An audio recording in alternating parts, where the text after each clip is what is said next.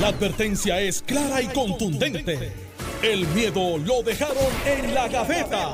Le, le- le estás dando play al podcast de Sin, miedo, de Noti1630. Miedo Noticiero 630, soy Alex Delgado y ya está conmigo el senador Carmelo Ríos, a quien le doy los buenos días. Senador, Buenos días a ti, Alex. Buenos días al bateador emergente. Hoy algo está pasando en el Partido Popular que Alejandro manda al. Está en el caso de Pablo. Ponce, Porque ahora el caso no es de- de- del alcalde, es de Pablo. que dicen que anoche hubo una reunión, bajito, bajito.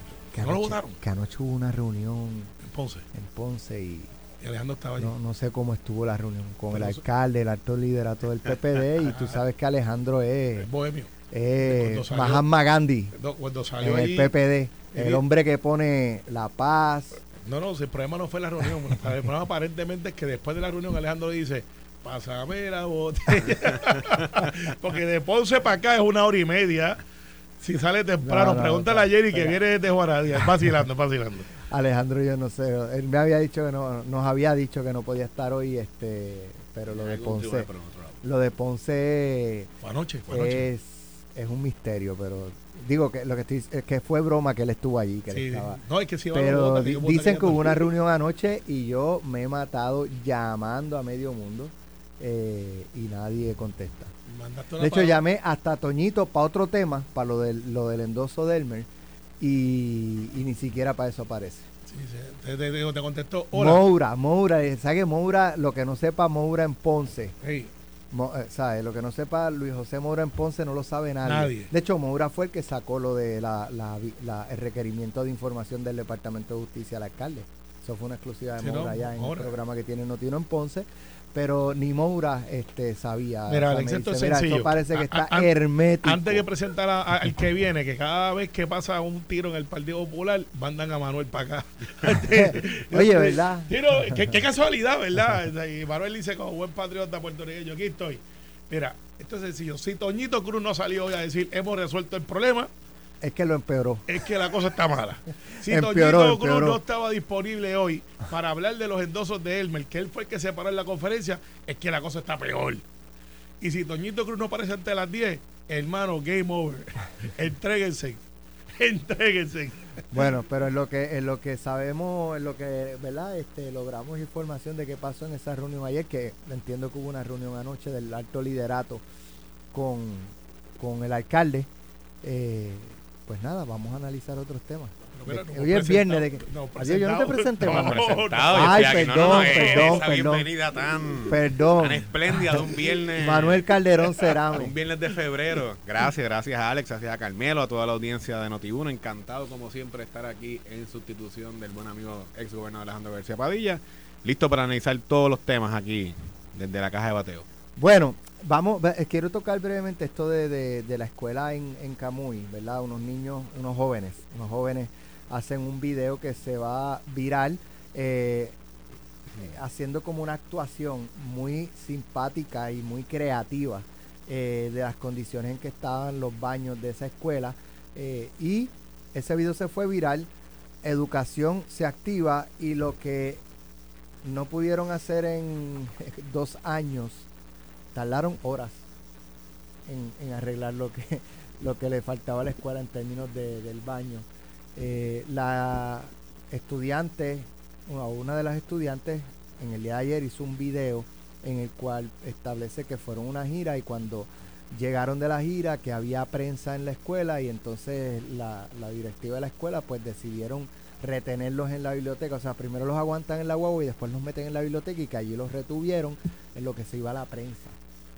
Eh, esa parte, pues yo no sé.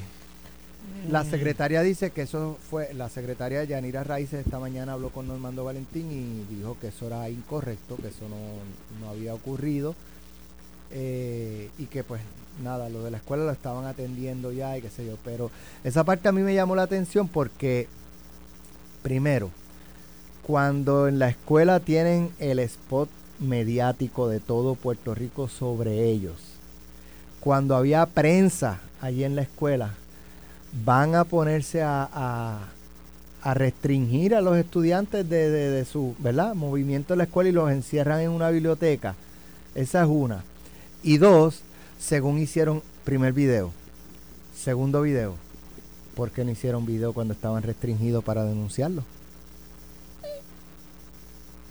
No sé, a veces los jóvenes, no estoy diciendo que, lo dije esta mañana, no estoy diciendo que este sea el caso, pero ese primer video se fue viral y a veces los jóvenes pues De hecho, hubo otros les gusta llamar la atención y, Hubo- y hay hubo- maneras de llamarla y, ¿sabes? Hubo otros videos en otras escuelas eh, en Puerto Rico. Y yo pienso que yo escuché a la secretaria que insisto creo que es una gran funcionaria creo que es un fue un buen nombramiento y que bueno que pudo obtener la confirmación e igualmente eh, he escuchado a varios representantes. Ayer estuve compartiendo un panel con con Joel, eh, con Frankie que es representante de distrito de esa zona eh, Gutiérrez Frankie. Y yo creo que eh, al final, más allá de lo que la secretaria pueda decir, más allá de lo que cualquier funcionario pueda argumentar, de que se están mejorando las columnas cortas en distintas o X y escuelas, de que se han mejorado las ventanas, de que se han mejorado eh, las canchas, de que se la infraestructura, los techos, la impermeabilización de los techos.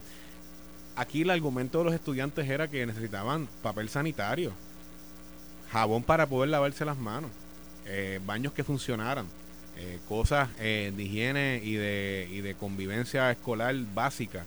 No era nada eh, eh, fuera de, ¿verdad? De, jurisdicción o fuera de este mundo que tuviese que conseguirse eh, mandados a pedir o solicitud de fondos federales al Congreso de los Estados Unidos. Eran cosas sencillas que el Departamento de Educación, por su burocracia eh, histórica, es lo que no promueve que llegue a los salones de clase. Esta vez estaba una solicitud para cosas que llegaran a los baños. Usualmente es que no llegan al salón de clase. Escuchamos la tradicional estribillo cada cuatro años de que los maestros con sus chavitos, con su, con lo que les sobra cada quincena, compran crayolas, Magic Marker, tape, este, carteles, pintura y pintan y, y ponen sus salones de clase en óptimas condiciones, cosas que el Departamento de Educación no les provee porque los fondos del presupuesto, eh, de la asignación presupuestaria en Puerto Rico que más se le asigna, que es al Departamento de Educación, no llega al salón de clase y los estudiantes estaban pidiendo, en el, por lo menos en el primer video que vi, eh, y luego vi otras escuelas en otros municipios que también lo estaban haciendo a través de TikTok, el que vi era una solicitud de jabón para los baños, papel toalla para secarse las manos y papel inodoro para uno poder hacer sus necesidades en la escuela. Algo tan básico y tan sencillo y tan elemental para una conviven- convivencia escolar higiénica. Y eso era lo que se estaba argumentando. Antes de continuar en la mañana de hoy, eh, hubo un incendio en, la urbanización Villa del Golf Este, en Dorado del Mar, eh, y pues allí falleció por lo menos una persona, ¿verdad? A raíz de este incendio. Eh, y la información que nos llega es que de, de una familia conocida, pero no tenemos, ¿verdad? Este, tenemos la familia identificada y las personas, pero tengo entendido que están todavía en proceso de notificar a los familiares y Esto acaba de ocurrir, están, sí, eh, están identificando, son dos, dos una, una familia de comerciantes de la industria automotriz muy, muy, muy Sí. reconocida. dicen aquí de parte de la información que los, bom- los bomberos tardaron en accesar por las puertas de seguridad. Este, pero nada, no, no vamos a Hasta no decir sea- nombre porque todavía está, ¿verdad? Me imagino que en el proceso de, de los familiares y eso, así que pendientes a Noti1 para... Lamentable, información. lamentable, son dos mucho. personas mayores que la industria automotriz de concesionado de carros eh, son bien reconocidos. Pero nada, pendientes a Noti1 para más adelante confirmarle la información. Eh, sobre lo que planteaba Manuel, aquí yo tengo serias dudas de algunos aspectos que los voy a traer. Ahora, no, no espérate, una- espérate. Aquí hay algo, ¿verdad? Eh, Esa parte de lo de, de que si los retuvieron en la biblioteca o no, eso, eso es otra cosa. O sea, la denuncia de las condiciones de los, baños está ahí, está documentada en video. Eh, el departamento actuó, pero, ¿sabes? La, lo- la pregunta es por qué dos... eh, por- si pudieron hacerlo en hora, ¿por qué no lo habían hecho antes? Llevan esos niños dos años. Y otra, otro asunto que nos llama mucho la atención es que esta mañana en la entrevista a la secretaria esta nos dice que esa escuela no tiene director escolar. O sea, que lo, que tienen, lo que tienen, lo que tienen es una, una persona, creo que, era- que eran cuatro horas al día. Ayer en un espacio que comparto, que compartí con Frankie Atile, me dijo que había renunciado el representante de distri- el, el director, director escolar. porque él es representante en ese distrito, en esa escuela. El director escolar había renunciado, así que pues había que ver cuándo Pero se nada. espera que haya un director Mira, eh, mira, eh, el universo de las escuelas a mí sí me parece mucho a lo de los aeropuertos. me explico. eh, cuando usted ve como gobierno las estructuras, eh, los aeropuertos se comportan como una ciudad. hay ciudadanos que transitan, hay necesidades, hay ataques, hay de, ataques de corazón, hay hasta violaciones en algunos lugares. Porque pues es un conglomerado de mucha gente en una comunidad, en el caso del aeropuerto transitoria, pero en el caso de las escuelas es lo mismo. Usted entra al salón, a, la escuela, tiene un perímetro, tiene toda la necesidad que tiene un ser humano, eh, tienen hechos de seguridad, tienen hechos de supervisión, tienen hechos de compatibilidad de, de caracteres y, tienen lo que se llama una comunidad escolar que, que se comporta por 8 o 9 horas de esa manera. Así que hay dos cosas que hay que atender rápidamente. La supervisión inmediata de esa comunidad. Vamos a extrapolarlo al asunto político. ¿Quién sería como quien dice el alcalde o la alcaldesa de esa escuela que tiene que verificar que estén los maestros, que estén los conserjes, que estén los documentos, que esté todo, o sea, que pueda funcionar. Dos, dentro del Departamento de Educación, a través del secretario Cardona, se estableció hace menos de un año lo que es un game changer o un cambio de juego, de que antes todo venía desde la parte de afuera y llegaba al, distrito y el distrito escolar entonces se lo daba la escuela. Ahora se anunció que eh, van a tener tarjetas de crédito para poder ellos, el principal o la principal, en la escuela, el director, atender los asuntos sin tener que ir a la región. Uno diría, pero ¿cómo es eso? Bueno, la región de Bayamón, la que yo represento, no llega hasta más allá de los municipios que yo represento. Llega Naranjito, Corozal, o sea, las regiones son amplias, son bien amplias, son más amplias que los distritos senatoriales, así que imagínese usted. Tres, la secretaria de Educación ha atendido esto diligentemente. Pues primero que hizo fue sí, dio cara y dijo, esto es lo que hay, esto es lo que hay. El periodista Chaparro de, de la hermana este de Noti1 dice, José mira, Chaparro. José Chaparro, que tiene un programa por la tarde, de vez en cuando me cae encima, pero este, eso es parte del proceso. Casi siempre tú te lo mereces. No, no. Bueno, por haber aceptado la posición de secretario general, sí, me lo merezco, autoinfligido. Gracias, Alex, por participar. Eh, en el caso de, de Chaparro, dice: Mire, eso que dice ahí no es correcto. Alex, tú traes un punto bien in- interesante que a veces yo me hago las preguntas cuando veo la noticia.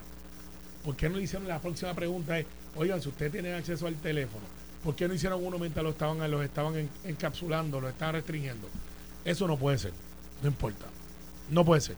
Así que la secretaria estoy seguro que está una investigación, pero si de 900, 850 escuelas, antes eran 1150 escuelas, hay 10 que tienen problemas que hay que atenderse desde colapsación de plomería, baños que se rompen, en todas estas cosas que pasan en un universo posible de una comunidad, pues no estamos tan mal. No es que estemos bien. Vamos a pensar que muchas escuelas yo las miraría desde otra perspectiva, tomando en consideración que tienen 30, 40, 50 años. Ah, y los genios de la ciencia que sembraron árboles que ahora están arrancando los salones porque alguien no se dio cuenta que esos árboles iban a crecer y 30 años después tienes un patio donde las ramas parecen un- una carrera de obstáculos y los nenes se caen y tienen todas estas cosas que pasan. Así que yo creo que la secretaria lo está teniendo objeto donde está diciendo yo estoy verificando esto, estoy yendo allá, eso es lo que tiene que hacer, pero ahí también está edificios públicos y está OMEP. Estas dos agencias, sí, usted me escuchó, son los que están a cargo de la, de la planta física y hay escuelas que pertenecen a edificios públicos, y hay escuelas que está adscrito a OMEP, que hoy no tiene dinero, que son los que pintan las escuelas, son los que dan mantenimiento y que pues hay un proyecto para mejorar eso significativamente. ¿Cuánto se tarda ese proyecto? Pues no es como ir a pintar una escuela, se tarda más. Así que al final del día, de la manera que yo lo veo, es un hecho que está ahí, no se puede tapar con la mano y hay que resolverlo. Carmelo, ¿por Claro, qué pero- no se pueden poner todas las escuelas bajo un mismo, o sea, por qué unas para aquí, unas para allá? Eh, esta escuela, ah, no, eso es de Omegano, esa no es mía, es la- esa no es, la- es que desde cuando se construyó la escuela, eh, algunas son de edificios públicos, otras son del Departamento de Educación, otros eran otros otros otros otras propiedades que se construyeron para un propósito y se, convirtieron en escuelas. Pero yo pienso que más allá de, lo que dice Carmelo, en- entiendo su punto también y, y volvemos, creo que la secretaria hace buen trabajo, eh, está dando cara, pero aquí yo creo que lo que hicieron estos estudiantes de Camuy eh, rompe los esquemas de lo que hemos visto tradicionalmente de cómo se fiscalizan al Departamento de Educación. Siempre eran las uniones con el tradicional piquete, siempre a veces eran el- la tradicional queja, eh, con mucha razón, de los maestros al inicio de clases, ya sea en agosto o el regreso después del receso de Navidad en enero. Pero ahora estamos viendo cómo los estudiantes, los propios, los que, los, que lo que debe ser el principal eje eh, en el departamento de educación, los que reciben el pan de la enseñanza todos los días, pues ahora con su teléfono celular o con una tableta o con una cámara de grabar a través, con cualquier dispositivo electrónico, hacen un video de protesta, ya sea a través de TikTok o a través de las redes sociales, y la gente lo puede ver de primera mano cómo se vive eh, en el día a día un joven o una joven en una escuela pública en Puerto Rico. Y volvemos, yo he escuchado lo de las columnas cortas, he escuchado que se ha adelantado la, en, la, en las subastas para las ventanas, puertas, eh, canchas, etcétera, pero al final lo que estaban reclamando los estudiantes era papel de inodoro, papel para secarse las manos, jabón, eh, condiciones higiénicas eh, básicas para una convivencia escolar. Y esto ha levantado muchas cosas, pues yo no sé Carmelo, pero por lo menos a mí en el Distrito 4 desde ese video, la cantidad de jovencitos que me han escrito en sus escuelas públicas, en la Rafael Rivero Otero, en la Gabriela Mistral, en la, en, en, la Arturo Morales Carrión en Tortugo, eh, denunciando situaciones particulares y muy similares a las que vivían estos estudiantes en la escuela de Camuy, pues eh, se ve a diario y ahora lo vamos a ver los estudiantes en primera persona grabando y viendo las cosas que están ocurriendo en las escuelas en el día a día.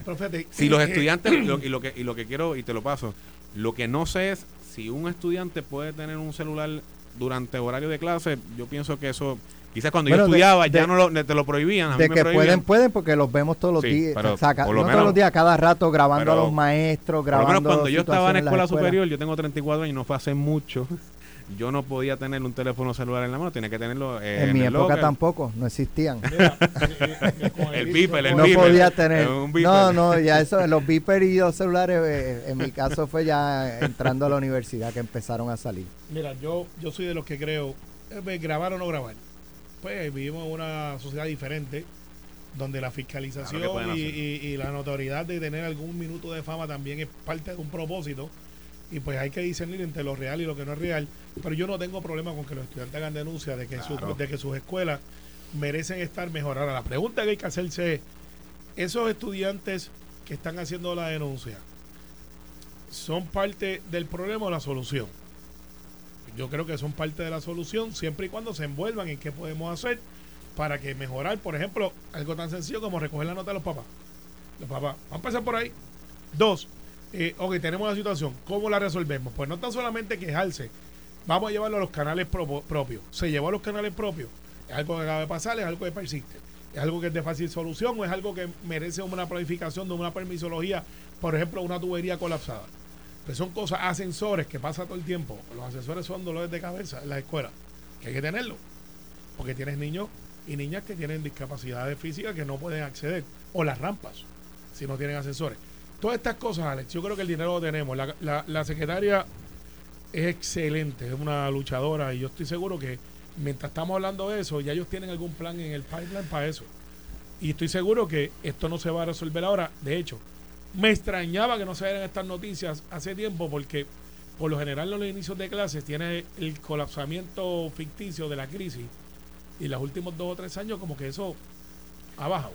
Pero, pero, pero al final, Carmelo, el reclamo de los estudiantes le funcionó porque y, le llegó el jabón y, el papel. Y digo y a lo mejor hay más cosas que arreglar en esa escuela y atender. Pero lo que te estoy diciendo es que esa fiscalización antes era eh, el piquete de la unión y todo el mundo sabía políticamente dónde estaban alineados y pues a veces se, se, sentaban en la mesa, se escuchaban los reclamos o no. Otras veces eran los propios maestros con mucha razón al inicio de la clase. Ahora son los estudiantes. Pues hicieron el reclamo hoy se solucionó ese aspecto. Ahora la escuela eh, sabemos que no tiene un director, pues al final el, Departamento de Educación y hoy la Secretaría estaba contestando aquí, pues está, se está moviendo la cosa porque hay que fiscalizar y estar encima del departamento porque la burocracia y, y, todas esas capas de gente que eh, detienen las cosas no es ni culpa de la secretaria ni tampoco es culpa y no, debe no se deben perjudicar los estudiantes, es lo que te quiero decir. Creo que al final este tipo de fiscalización fue efectiva y es moderna, está en las redes sociales y puso al gobierno a correr. Bienvenido al siglo XX, al 2024. Exacto.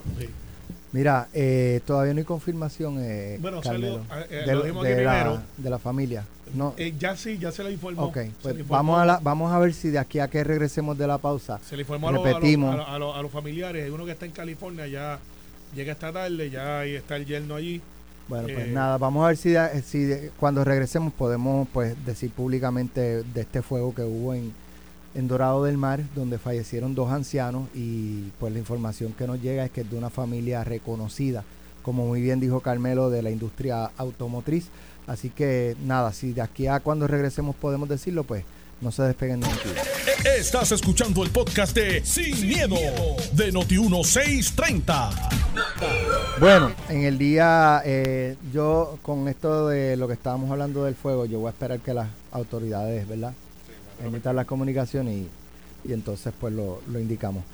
Bueno, ayer la Cámara de Representantes radicó una moción de reconsideración al Tribunal Supremo para que atienda en sus méritos la apelación presentada por este cuerpo legislativo para dejar sin efecto la sentencia que ordenó el alza salarial de los jueces. El viernes pasado el Supremo desestimó la apelación amparándose en fundamentos de carácter procesal, procesal al establecer que no se había notificado a la Oficina de Administración de Tribunales dentro del periodo establecido.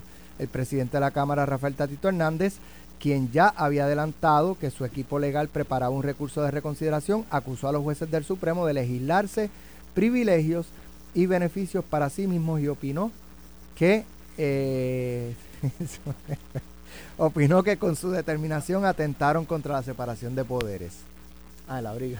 Eh, pues que sepa, es que Alex tiene un abrigo, este, él alega que es medium, nosotros estamos revisando eso. Porque Eh, parece el arch. Parece la- No, no, te queda bien. Ahí tenemos un reconocido periodista de una reconocida estación que está aquí. Se copió el Se- pijo. se copió, sí, yo creo que el Leal lo compró primero que el Leal. El Pi, bueno, pero pudo haber sido el Violeta. Mira, eh, ¿qué, qué probabilidades tiene eh, la- el presidente de la Cámara de que el Tribunal Supremo reconsidere su posición del pasado viernes sobre el, el aumento de los jueces? Eso es una. De salario, aumento tiene, de tiene salario. que hacerlo, porque de lo contrario, pues llegó a El la due orilla de- process. El due process, tiene que hacerlo. Ok, y si, Pero- no, y si el Tribunal Supremo, ¿qué pasa? Dicen, pues no.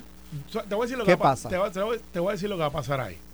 Eh, no que sea tele- telepático ni a- anticipe el futuro, pero es claro lo que va a pasar. Tatito está dando la pelea hasta el final. Tatito está saliendo de la legislatura. Recuerden que él va para Dorado allí a rebuliar con Carlos López, que hasta lo tiene tocando conga. Este, bueno, el otro día salió Carlos López hasta tocando conga. Yo creo que él no cogió una conga en una plenera hace años. Pero Tatito lo tiene corriendo. ¿Qué va a pasar ahí? Si gana o no, o no gana, pues veremos a ver.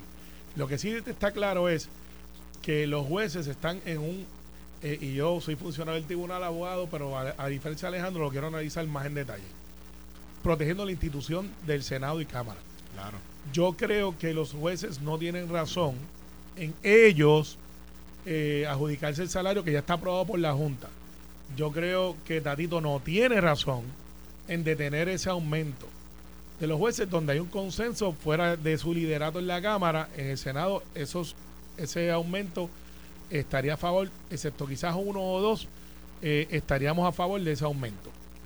Creo que hay que legislarlo. Creo que el gobernador debe, porque es por el bien del balance de cómo se ve para la foto. Y hoy no viene el de la- este, nuestro amigo de Eduardo. Eduardo Estudio. Y creo, ah, sin duda alguna, que el gobernador lo debe radicar o alguien lo debe radicar y darle la oportunidad a Tatito de decir, yo traté hasta el final, pero para por el bien de la democracia y de los poderes y los balances, vamos a aprobar el, el voy, aumento te voy a decir lo que yo creo. Yo Hay creo una, que lo quiso- hay una columna de Eduardo Batia hoy. No sé si la leyeron. No me dio break de por Ok, voy a, voy, voy a leer por lo menos el, el- lo, lo principal para que entonces lo, lo añadan al debate. Se llama Carta Abierta al Tribunal Supremo en Nuevo Día. Eh, dice, estimados jueces, quedé perplejo el viernes pasado. Como ciudadano profundamente comprometido con las instituciones de gobierno en Puerto Rico, esperaba con mucha atención la decisión de ustedes en un asunto crítico para el futuro del país. Sin embargo, en vez de asumir la responsabilidad máxima que en ustedes se ha depositado, se ampararon en un, un subterfugio técnico de poca monta para decidir sin decidir y en el proceso burlar la separación de poderes de nuestro gobierno. Repasemos la controversia. Todos los jueces quieren que le suban su salario. Yo también quiero que se lo suban. Estamos de acuerdo que para lograrlo hace falta una ley. En anticipo a la posibilidad de aprobar esa ley de alza salarial como requiere la Constitución de Puerto Rico, los legisladores responsablemente incluyeron una partida de dinero en el presupuesto que cubría el impacto fiscal si eventualmente se aprobaba la misma. Después de aprobado el presupuesto, los jueces estuvieron por meses cabildeando para que se aprobara la referida ley porque sabían y saben que hacía falta para mejorar su salario. Los legisladores todavía no han aprobado ninguna ley para esos fines. Cansados de esperar, un grupo de jueces creativos se inventó la absurda teoría de que la aprobación de dinero en el presupuesto de junio 2023 sustituye la ley y por lo tanto el alza a sus propios salarios ya había sido aprobado. Los legisladores correctamente rechazaron la interpretación. Se crea la controversia y el juez Anthony Cuevas decide a favor de los jueces, creando jurisprudencia única en el mundo al concluir que las asignaciones en un presupuesto sustituyen por arte de magia el proceso de legislar. La decisión crea un precedente peligroso que socava las bases constitucionales del país y era el tema que ustedes debían abordar en la eh, apelación. la eh, sigue, pero básicamente... yo pienso en todo lo que dijo Eduardo... Tiene razón eh, Eduardo Batia. Tiene razón y, se resume en una sola palabra. Lo que hicieron los jueces es una barbaridad. Y es una barbaridad en términos constitucionales, es una burla a la separación de poderes y a las prerrogativas legislativas que se le asignan a la Asamblea Legislativa en la Constitución de Puerto Rico. Es decir, a los jueces, eh, para tú poder eh, establecer un alza salarial, toda legislación que tenga que, que salga del presupuesto, aunque a la rama judicial se le asigne una partida por fórmula, eh, todo lo que tiene que ver con los, con, los salarios de los funcionarios de gobierno, porque los jueces siguen siendo funcionarios del gobierno de Puerto Rico, porque su salario sale del mismo fisco que sale el salario de los legisladores, del gobernador, de los jefes de agencia, de todos los empleados de la rama ejecutiva, etcétera. Y eso lo, lo que ha ocurrido aunque hay una asignación reconocida por el ente fiscal regulador en Puerto Rico, que es la Junta de Supervisión Fiscal, que dice no tengo ningún problema, los fondos están para asignarle un aumento a los jueces en Puerto Rico, no es, si es, no es menos cierto de que esa ley, e, esa ley o esa resolución conjunta, la asignación de fondos mediante resolución conjunta, tiene que aprobarse en la Asamblea Legislativa, por Cámara y por Senado, y que el gobernador la firme.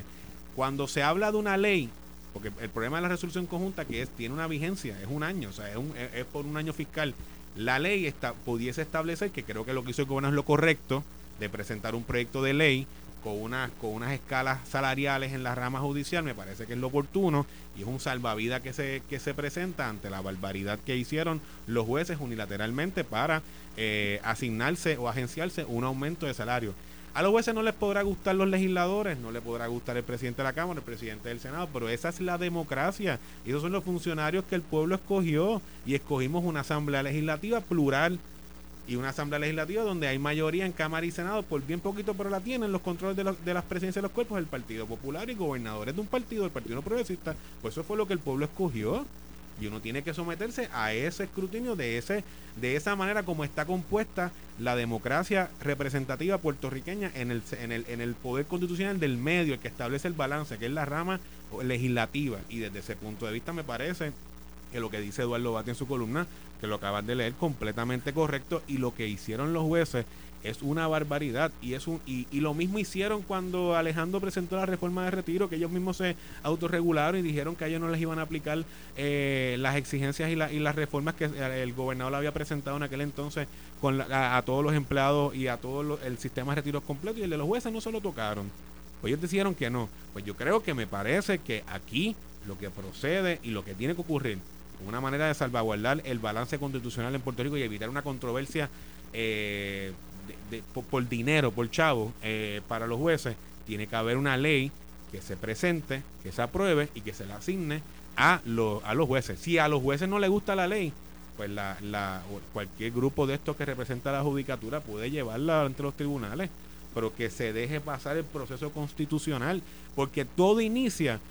Primero el aumento era para los jueces del Supremo. Ser el primero, los intocables, los de arriba. Después nos vamos a también a los del apelativo a los de primera instancia y a los municipales. Ah, bueno, pues está bien, porque se gana muy...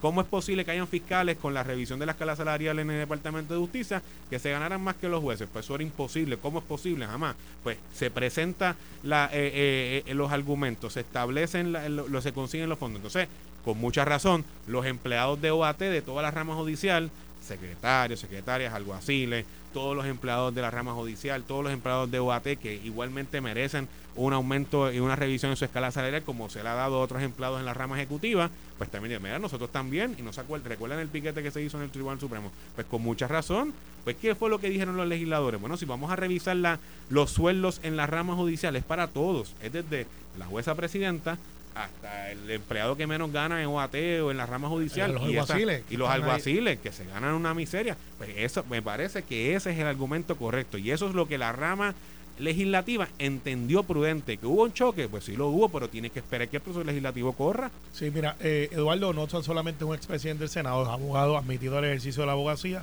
federal local y es scholar en Princeton. O sea, no, eh, no está profesor, un scholar, es un catedrático asociado en Princeton que no es la Montaña College. ¿sabes? Este es una persona que se dedica al estudio. Sí, porque hay, hay, hay gente que dice, yo estudié en la Montaña College. ¿Dónde es la montaña? No existe, pero hay gente que tiene esos títulos. Entonces, al final, yo digo, fuera de radio digo otra, otro college, pero este, imagínese usted. Entonces, al final del, del día, es un choque constitucional, no es una crisis, no vamos a decir que esto es una crisis, pero no, no deja un buen sabor. Pues repito, yo creo que la solución es que el, el presidente de la Cámara apruebe la legislación, eh, porque aquí hay dos cosas, Alex. Si vamos, es más, vamos a meternos en problemas, hoy es viernes. Eh, el capítulo cumple 95 años y gracias a Dios están anunciando aquí. Vaya el domingo que va a haber un espectáculo brutal de 5 en adelante. Y van a poner Super Bowl en la esquina también, para los que quieran ver eso. Aquí, Tatito lo que hizo fue poner el cascabel del vato. Yo no estoy de acuerdo con lo que él hizo. Para los que están en el chat de los jueces, para hoy jueces, ustedes tienen un chat. No lo hagan, no escriban sobre las cosas que yo comento, porque algún juez amigo mío me lo envían. Así que no gente esté criticando. Este, sí, tienen un chat. ¿Ha, entre ha ellos. pasado? Sí.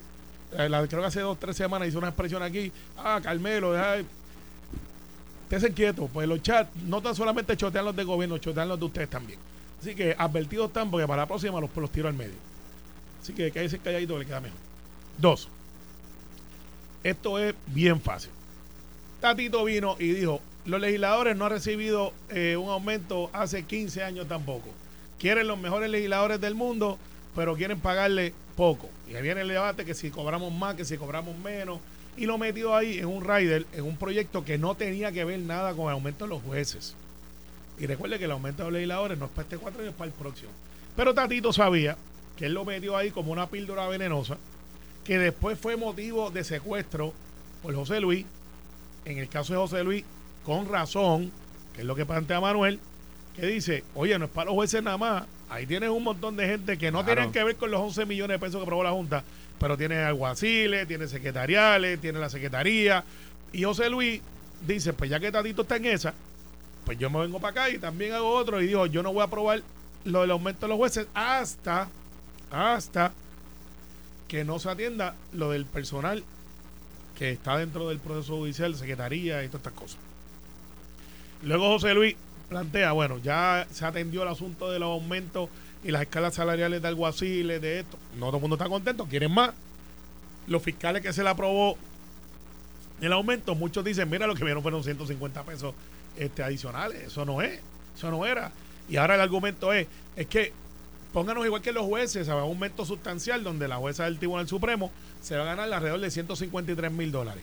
¿Se los merece, Alex? Yo entiendo que sí. Yo también. Eh, un juez de Yo creo- superior. yo- oye, yo volvemos, yo yo creo que sí. Hace unos años hubo una discusión de aumento de salario y en aquel momento Puerto Rico estaba en una crisis donde, ¿sabes? claro, por aquí Y vamos. yo, pero ya ya habiendo pasado esa crisis, yo creo que sí, o sea, los jueces llevan cuántos años sin Sí, sin 20, más de 20 años creo que son. no sé. No Porque sé. el año pasado, ¿sabes? Estaban discutiendo que eran 20. 20, pero que ponle 20, voy a estimular 20. Eh, entonces, el- eh, esto es, esto es lo, lo- lo otro. Es un juez municipal, que para mí son los que cogen más fuego, porque están ahí atendiendo querellas a, a todos los fuertes, de, de vecinos peleando uno con el otro. Se van a ganar 105 mil dólares. Dame, caballero, eso es mucho, mucho, mucho más con el legislador. ¿Se lo merecen? Sí. Están ahí. Un juez superior se va a ganar, creo que 118 mil. Creo que hay fila, este, como si fueran para conformar concierto de Babonio placas solares, que quieren ahora ser jueces superiores. Antes no aparecían, ahora va a haber fila. Son ciento y pico. Juez del apelativo, 130 mil dólares. Hay unos que dicen, no, pero eso no hacen nada. Bueno, váyanse allí y y empieza a haber controversia. Para llegar al apelativo tampoco llega cualquiera. Empieza a tratar de revocar pana Sí, abajo. Sí, el apelativo eh, que- son sí. jueces. Jueces. Y está de los del Supremo, creo que son 140 y pico. Me puedo estar equivocando, pero más o menos ese es el ballpark. Y, de y otra cosa, lo voy a decir yo. lo- lo- esto se habla en todos sitios y nadie lo dice públicamente. Y yo lo voy a decir. Y me parece que, eh, y creo que Tatito lo dijo, el salario del gobernador Sí. en comparación con los demás. O sea, yo creo que no existe un secretario de agencia que gane menos que el gobernador, o si los hay, son subalternos bien abajo. Eh, desde el punto de vista que el gobernador de Puerto Rico, o sea, es el que corre la rama ejecutiva, entonces le vamos a dar a la jueza presidenta con mucha razón 150. ¿verdad? 150. Se lo 150, merece. Se lo merece. Se lo merece. Digo, no es que el gobernador debe ganarse eso, eso, eso pero, igual, entiendo que sí. en la revisión salarial, el salarial tiene que Mira, plantearse cuánto es el salario del gobernador de Puerto Rico. le voy a dar a Tatito esta. No, Es no estoy-. Carlos, no, no, me, no me boicotee cuando vaya dorado, Carlos López. Pero le voy a dar esta. Tienes razón. Si tú eso. tienes tres ramas que se, que se dividen en tres ramas, hay separación entre las tres ramas, ejecutivo, legislativo y, judicial, pues el tope de los tres debe ganarse lo mismo. Si tú tienes juez y esto no le va a gustar a mucha gente, si tú tienes el, el- la jueza del Tribunal Supremo que se gana 150 mil, pues el gobernador se debe ganar 150 mil, no más ni menos. Y si tú tienes el presidente de Cámara y Senado, pues también se debe ganar lo mismo hay una rama que ya todo el mundo está diciendo, ah, eso no, eso hay que crucificarlos, hay que meterlos este, en, la penitencia. Y, y- la realidad es, y, y el argumento siempre sale, ah, bueno, el gobernador gana lo que gana, pero el gobernador no tiene que pagar residencia, no tiene que pagarle vehículos, eh, su oficina está donde él vive, vive en un palacio, eh, que es eh, en la fortaleza Santa Catalina, pero la realidad es que yo pienso que eh, para el trabajo diario, digo, yo estoy sustituyendo a uno, eh, pero para el trabajo diario de un gobernador, día a día, ganarse 75 mil, 74 mil pesos al año, yo pienso que, oye, eh, hay que hay que hay que repensarlo porque o sea, No. el- el- en ninguna ninguna corporación, ninguna empresa corre donde el CEO gane menos que, que el que el director de un área de zona eh, de Pero- manufactura lo que sea. Pero vendrán los changuitos y dirán, no, pues a los legisladores hay que tratarlos diferentes, crucifíquenlo, eso deben de pagarnos a nosotros. Cuando tienen una crisis van a la legislatura, the way. Pero, este, sí, sí, es así, eh, no te quiero, pero te adoro. Es un vicio ciclo de... eh, eh, eh, anyway. Al final del día, Alex, yo creo que Tatito, el problema que tuvo fue que trajo una radiografía real de la hipocresía social, de que a unos sí, a otros no, y los jueces tienen ya identificado eso y cabildearon, porque cabildearon, y la Junta se los dio, y fueron allá. ¿Sabe qué? Pero ¿qué pasa? ¿Qué pasa? ¿Qué, qué va a pasar? O sea, se tiene que aprobar una ley.